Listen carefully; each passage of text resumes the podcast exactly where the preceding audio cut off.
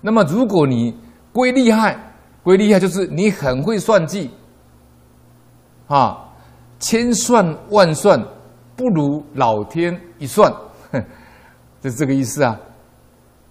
就是你太会计计较，他会他会在意这个得失啊，这才归厉害。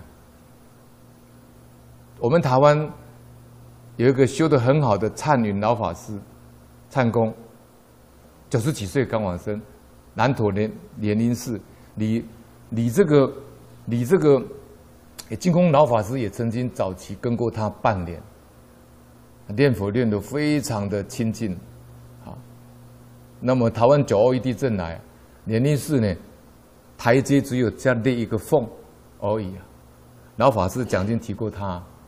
他说：“有没有这个老法师啊？差你老法师修的修的好不好？看这样就知道了。龙天永富啊，他就讲一个故事啊，他讲一个竹山老妇人的故事啊。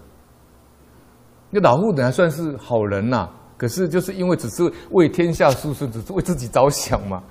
一辈子辛辛苦苦种田呐、啊，赚一点钱呐、啊，买个几十二十两黄金呐、啊。”存一辈子存二十两，那比我妈还多。我妈才三万多块台币啊，二十两黄金呐，啊，藏在房子的西北角，用一个砖块把它挖一个洞啊，把它埋起来，用水泥再把它铺好，再用一个砖块把它放在做记号。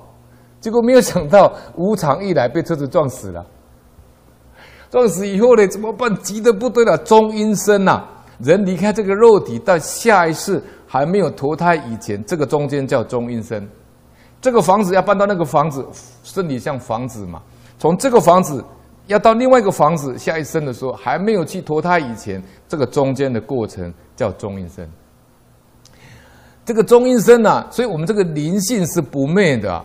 这个肉体啊，四大五蕴啊，地水火，这个这个地水火风啊，哈，五蕴呢，受受想行识啊，这是因缘和合的东西呀，啊，假名为人啊。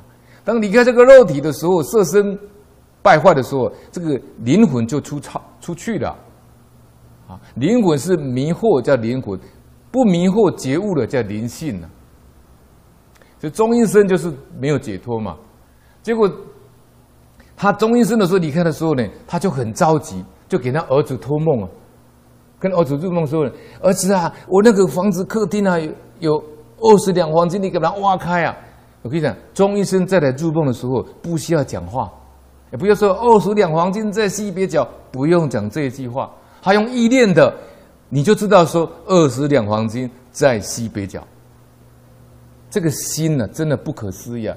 我们现在是因为有这个人呐、啊，有人的这个受身的执着啊，所以需要讲话，讲不大声，你们就听不清楚啊。意念不用，所以心心念是尽虚空遍法界的，好，他就是这样。他就这个儿子去挖开，果然二十两黄金了。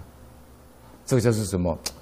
你千算万算不如老天一算，太会哈，太会这个算计，利害得失啊！